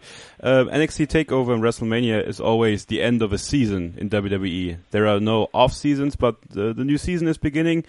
Out with the old, in with the new, maybe on some parts, also in NXT. And being from Germany, I have to ask uh, about the prospect called Marcel Barthel in NXT. Uh, I'm a huge fan of his when he was here in Germany on the independent circuit. How satisfied are you with his uh, development in the NXT universe? Very. Um, Marcel is a, an amazing talent that, um, you know, uh, that kind of has the un- un- unlimited future here in WWE. His he's uh, amazingly talented. He did extremely well uh, over in Germany and, and throughout the world as he competed, and now making his way here to the WWE. He, the, the great thing is he's a sponge. He's learning quickly. He's progressing quickly, and uh, I think it won't be very very long at all before he starts to make an impact here uh, in NXT and and beyond. Uh, he's a, he's an exceptional talent. You know, uh, when as you talk about Germany as well, I'll bring up Alexander Wolf. Alexander Wolf is is a a, a talent that came along and and uh, came into the the performance center and the NXT world and has just with SAnitY, really become a force and has put himself on the map. You know, at War Games, uh, people chanting his name, and, and he's really made an impression for himself. I'm excited about his future as well. Thank you. We'll go next to Miguel Uceda with Sport.de. Sorry, Sport.es. Hello, Hello, Paul. Miguel. It's a pleasure to see you. How are you? I'm great. Yourself? I'm fine, thank you. Uh, WWE uh, will celebrate one of the most important shows of the year in Saudi Arabia. Uh, that show is going to feature a 50-man Royal Rumble match, the indie greatest Royal Rumble match in the history. My question is, what kind of reward will the winner of that match will receive? So um, that is something that is uh, being determined now as as the uh, as the event draws closer, and I think that as in the upcoming weeks you will see some announcements on that. Um, you know th- that is going to be an exciting event.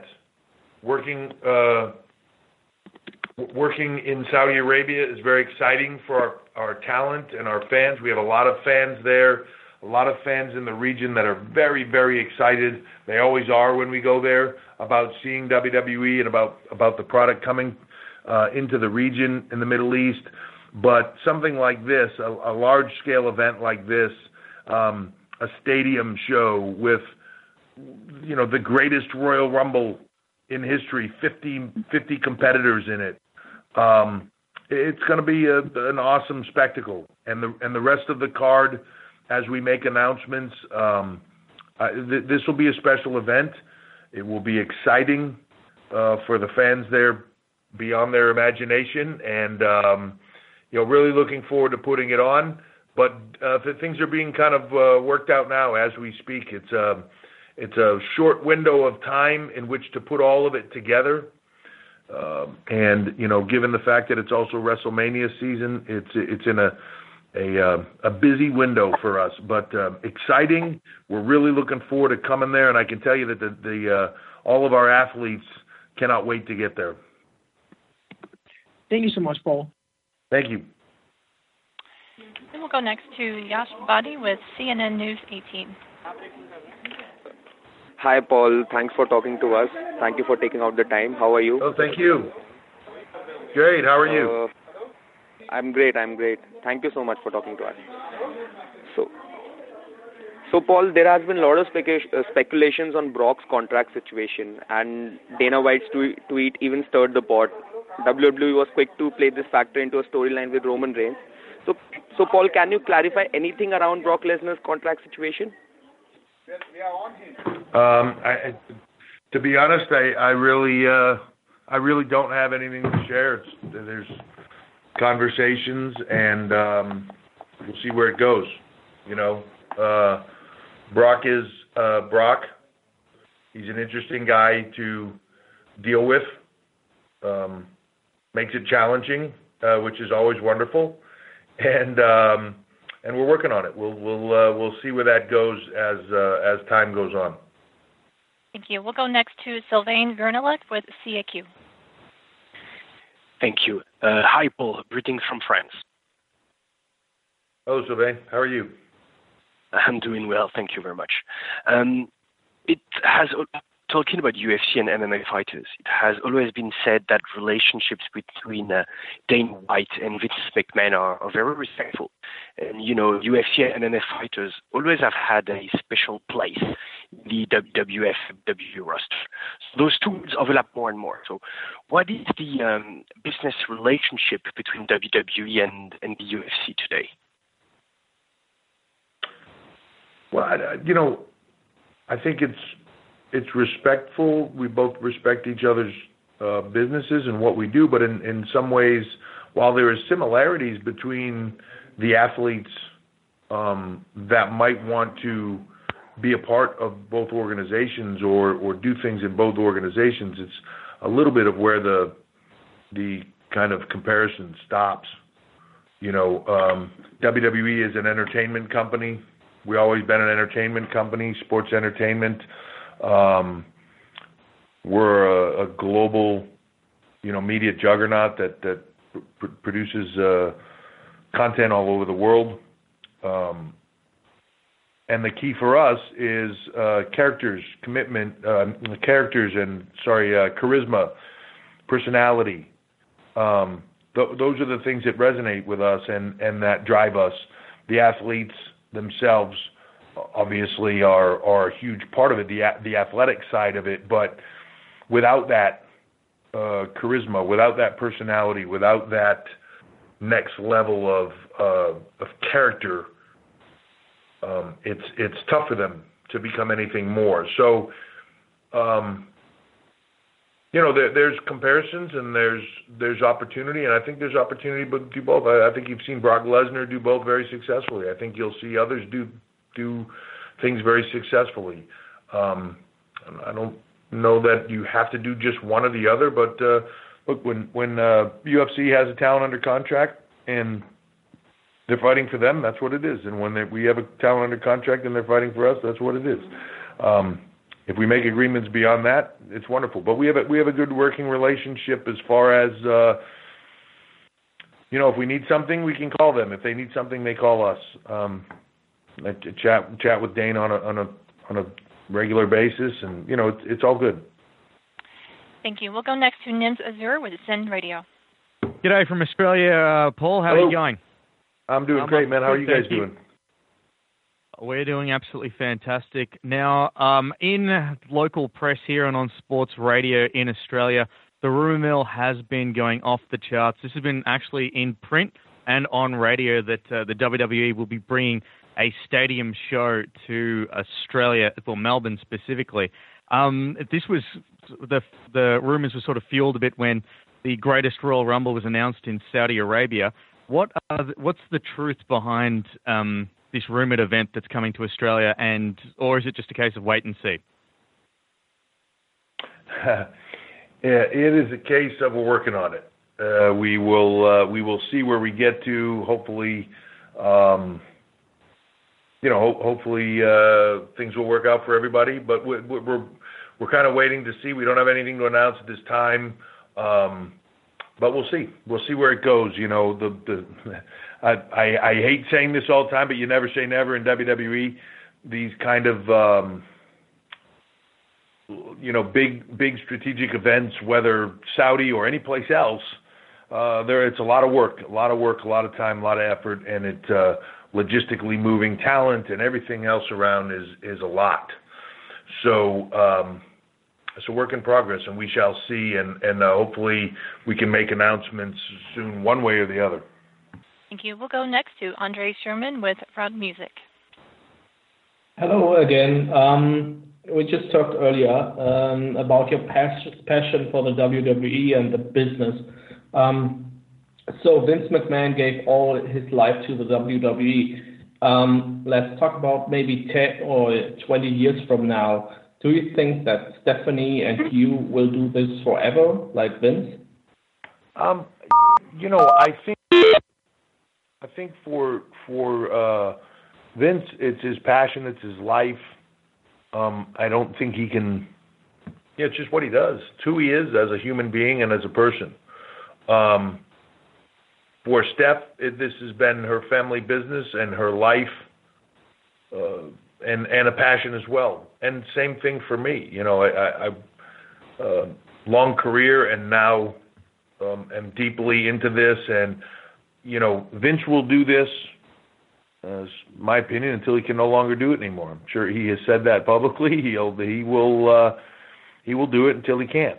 And um, I think we feel the same way. We we have a strong passion for this, and for us to um, take his vision is very important for us. To take his vision, to take what he has done unbelievably well, to take that vision and that creation and take it beyond where it is and beyond where it will be, to bring this, uh, the brand, the company, the business of all of it, um, like he did, to have a vision beyond what it is today to what it can be and where it can go. And I think that the WWE, as a form of entertainment, as a company, as a, a media juggernaut, as a, a content creator, all of that is really just scratching the surface of of where we can be in the future, and I look forward to that future. And and hopefully that when Vince is no longer here, um, Steph and I can do that justice and take it into the future where it needs to be, and and hopefully uh, future generations beyond that um, will take it beyond where we could imagine it being. Thank you. We'll go next to Konstantinos Leon with Daily Express. Hi, Paul. Nice to meet you, and thanks for your time. Thank you. Thanks, thanks. Uh, so the Undertaker seemed to have retired last year, but now looks set for a big WrestleMania match with John Cena.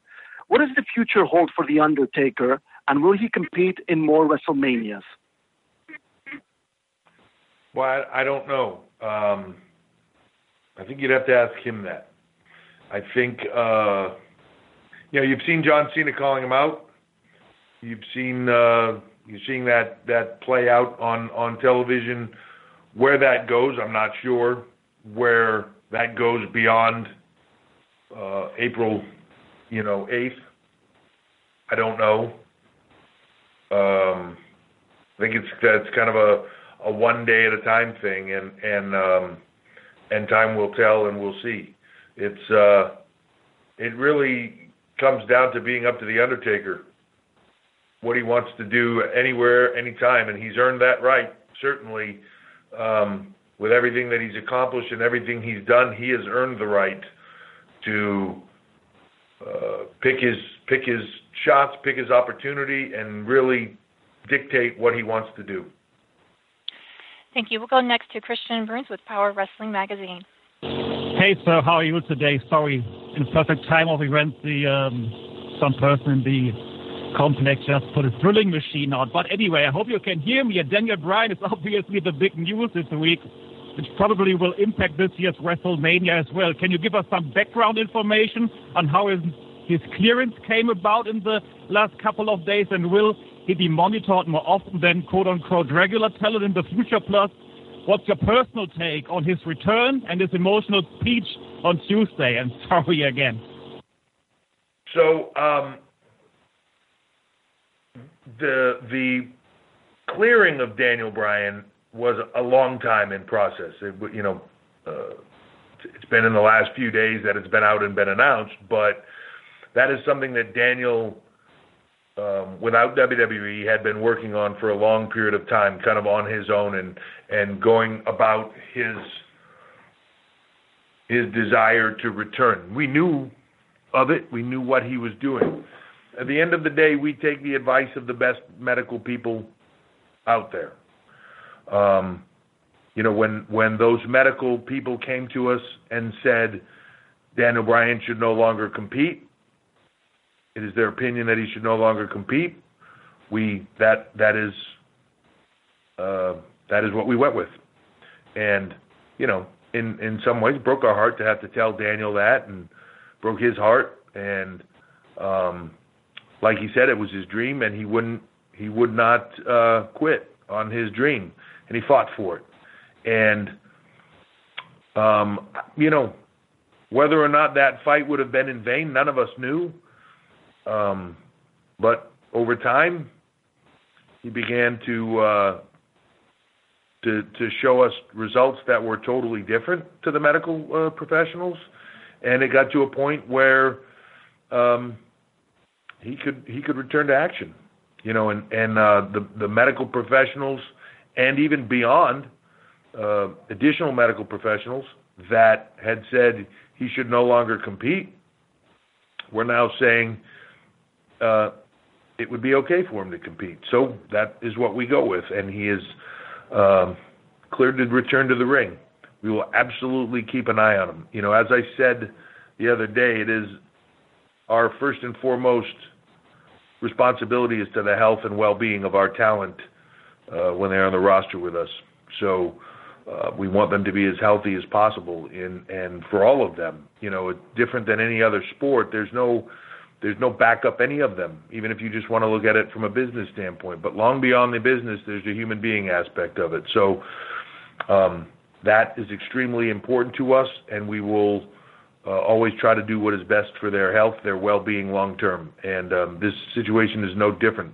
Personally, I'm ecstatic for Daniel as a, knowing him as a human being, um, you know, all of it for to to to see him have this opportunity again, to see the passion at which he does this, and to to know what this means to him, it's incredible. We'll go next to Thibaut Popular with Catch News. Hello, Triple H. How are you? I'm great. How are you? I'm great. It's an honor to have you today. Uh, so earlier this week, we spoke with uh, AJ Styles about the fact that he could be injured. He told us that he will be able to compete at WrestleMania against Shinsuke Nakamura.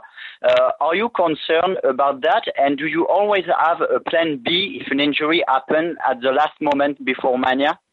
You always have to have a plan B, and just in case you have a plan C.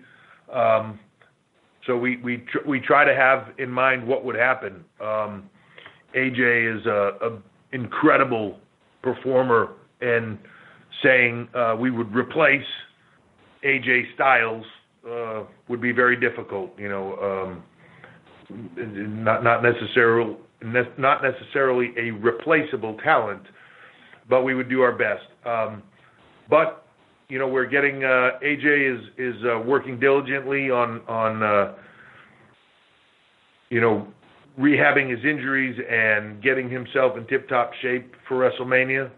Uh, we are trying to help him with that process of getting the best care and the best uh, rehab and everything else possible.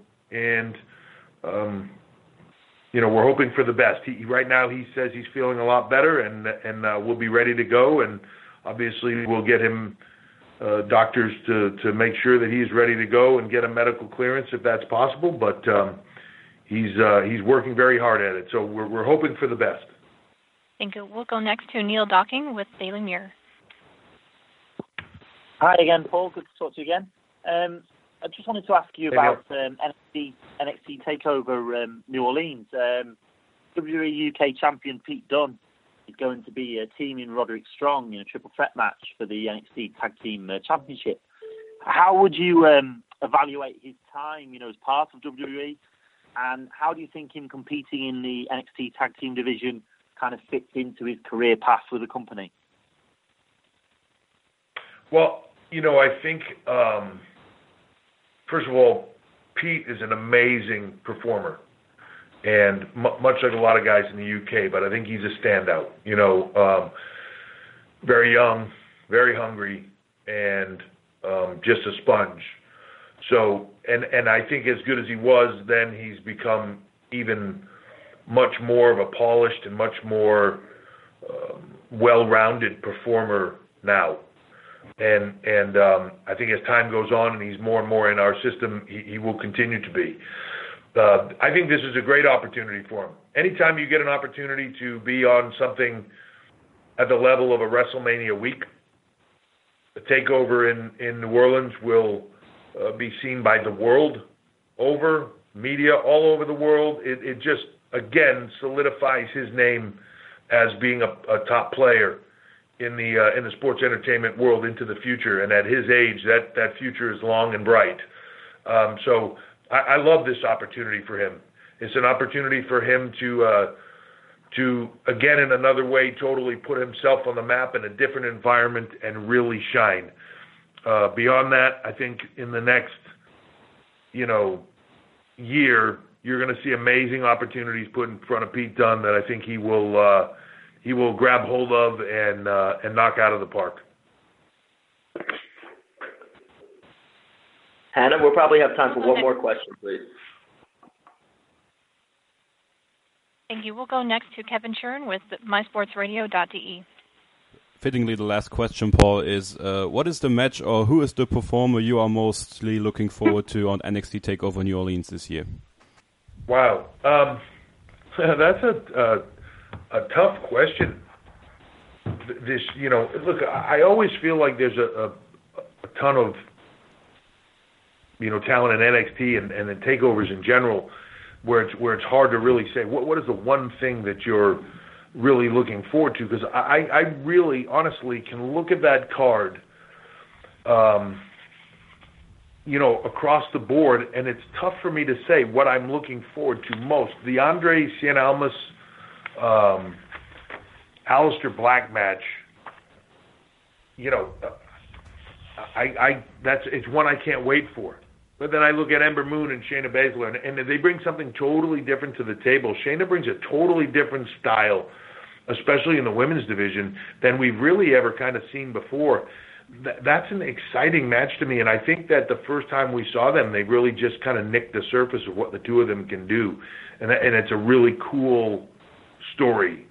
Um, you talk about the the triple threat for the tag team championships and for the Dusty Rhodes Tag Team Classic. Um, again, three just amazing teams. Unfortunate the injury to, to Bobby Fish, but how will that play out? That's it's really exciting to me. And when I look at the people that are in that match, I go, man, I, that is going to be off the charts good. Um, and, and and over the past few takeovers, the tag division has kind of really, in some ways, almost uh, stolen the night in a lot of those uh, opportunities. Um, you, you go beyond that and you start looking at that uh, North American Championship match, a ladder match with that level of of talent in it. Killian Dain, Lars, uh, EC3 coming in first time. How is he going to fare in this environment? Totally different style. How is he going to to fare in this environment? Ricochet coming in, a talent that I, you know I've had my eye on for years, one of the most outstanding athletes in the world, coming in here and just lighting the world on fire. I, I think is is where he's headed.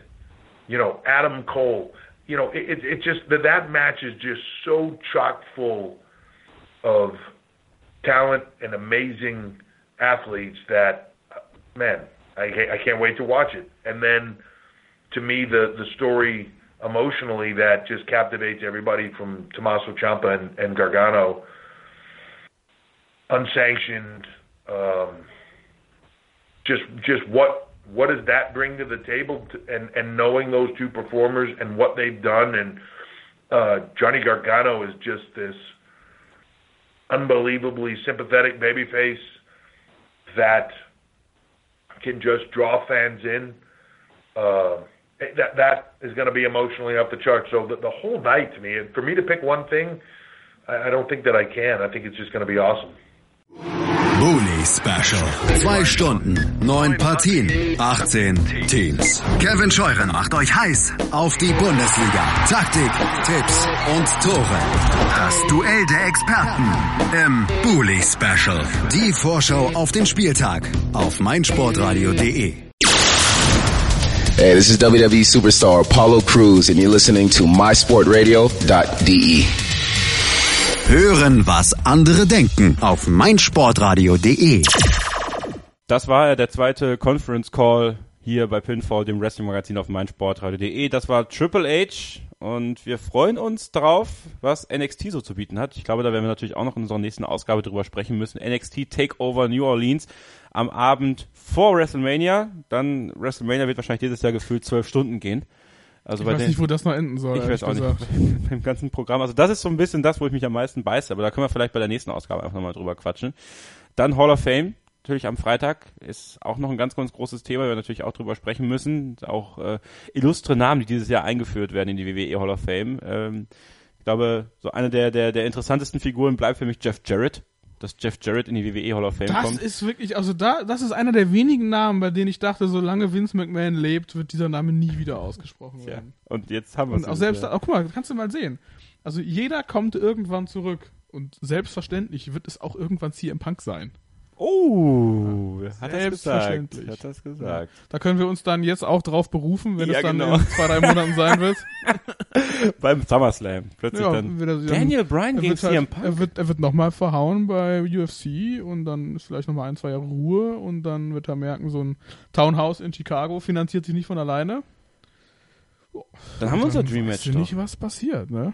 Ironischerweise sagte Daniel Bryan doch sogar in seinem Buch, ähm, dass äh, dieses Match nie richtig zustande gekommen ist, weil er doch dann gegangen ist. Aber das Match ist ja zustande gekommen. Also die haben ja sogar eine längere Fehde gehabt. Ich glaube im Sommer 2012. Stimmt, stimmt, das Also das Match ja. ist schon sehr oft Ja, zustande stimmt. gekommen und sie haben auch ja echt viel Zeit bekommen und auch, glaube ich, inhaltlich ordentlich Stimmt, Freiheiten. Also das waren jetzt keine typischen WWE Main Event Matches, die die beiden zusammen hatten. Du hast recht. Ähm, klar, 2000, 2014 hätte man das in dem Sinne auch machen können.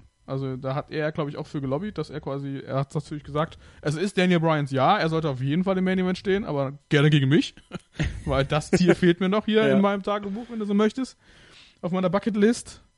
Ähm, ja, also das, nee, das wird natürlich nie, äh, definitiv nicht mehr zustande kommen. Ich persönlich glaube auch nicht, dass er so schnell zurückkommt, definitiv nicht, aber irgendwann ganz mit Sicherheit. Okay, und zum Abschluss der heutigen Ausgabe, ich mache das jetzt einfach ganz spontan, Thomas, du wusstest das noch gar nicht, dass ich das jetzt gleich mache. Jetzt kommt's. Geben wir euch den Wrestling-Buch-Tipp des Monats, wenn man so Mhm. will. Äh, und das steht hier in deinem Regal von mir. Seit Hart, ungefähr Hitman. drei Jahren ausgeliehen von dir, Ja. Bret Hart, Hitman, und es musste jetzt echt so weit kommen, dass du mal hier hinkommst mal wieder, um das, das, damit ich mal wieder dran denke, es dir wiederzugeben. Tut mir auch wirklich leid. Aber ich habe es sehr, sehr genossen. Das Buch hat mich sogar in einen äh, Österreich-Urlaub begleitet. Ich habe es also quasi nach langen Bergsteigertrips, habe ich es quasi dann abends äh, weitergelesen, Schön. weil es echt ein geiles äh, Buch ist und es hat mir auch einige sehr lange Zugfahrten versüßt. Also das ist echt ein sehr, sehr hochwertiger Buchtipp, das Brad the Hitman Hart Buch aus, ich glaube, 2006. Ja, Das war, glaube ich, so die erste Kooperation, die sie wieder gemacht haben, die dann, glaube ich, auch zur Hall of Fame Aufnahme von ihm geführt hat. Oder war es 2005? Ich glaube, es war 2006. Ja. Und ähm, so die, die erste Annäherung von WWE und Bret Hart nach dem nach dem ähm, nach der Survivor Series 1997. Also Hitman, Bret Hart, unser Wrestling-Buch-Tipp des Monats. Wenn wir jetzt jeden Monat mal so machen, mal ein Buch äh, herausheben, was ihr euch mal zulegen solltet, um es mal zu lesen. Und wenn ihr Feedback dazu habt, erstmal natürlich zu der Ausgabe, wird euch das gefallen, dass wir heute mal einen ganz anderen Weg gegangen sind, euch mal so ein bisschen mitgebracht haben oder mitgenommen haben, dahin, was äh, Journalisten und die WWE so machen, also mit diesen Conference Calls. Und ich glaube, es ist auch ganz spannend gewesen für euch mal AJ Styles und Triple H in so einem Rahmen zu hören. Oder natürlich, äh, ob ihr das äh, Hitman-Buch von Bret Hart auch gelesen habt. Feedback ist immer gern gesehen. Wo kann man denn Feedback empfangen? Ja, man kann das natürlich, natürlich bei Facebook machen. Auf unserer Seite findet ihr dort auch unter Pinfall MSR. Gibt's da, glaube ich, auch mit diesem Ad-Kürzel, kann man Mhm. das auch suchen bei Facebook. Oder einfach eingeben Pinfall der Wrestling Talk auf meinsportradio.de. Wenn der Tag dann noch nicht vorbei ist, weil das so ein langes, so ein langer Name ist, könnt ihr auch einfach auf Twitter gehen, dort auch at Pinfall MSR und da findet ihr unsere Seite. Wenn ihr uns persönlich folgen wollt, Ed Steuerkreuz, wenn ihr Thomas Steuer folgen wollt, meine Wenigkeit Kevin Scheuren unter @ks_0811. Wir bedanken uns fürs Zuhören, wir hören uns wieder kurz vor WrestleMania, dann mit der Vorschau auf den Grand Daddy of them all. Da sind wir gespannt drauf. Bis dahin, alles Gute und tschüss. Mein Lieblingspodcast auf meinsportradio.de. Hi, hier ist Kevin Scheuren von Pinfall, dem Wrestling-Magazin auf meinsportradio.de. Ihr seid Fans von WWE, WXW und Co? Dann seid ihr bei mir genau richtig. Zu jeder WWE-Großveranstaltung, davor und danach, sagen wir euch, was abgeht, auf was ihr achten solltet und wer die Matches gewinnt. Euch gefällt, was wir machen? Dann hinterlasst uns eine Rezension bei iTunes. Am liebsten sehen wir natürlich 5 Sterne. Dir gefällt, was du hörst? Dann rezensiere unsere Sendungen jetzt auf iTunes und gib ihnen fünf Sterne. Schatz, ich bin neu verliebt. Was?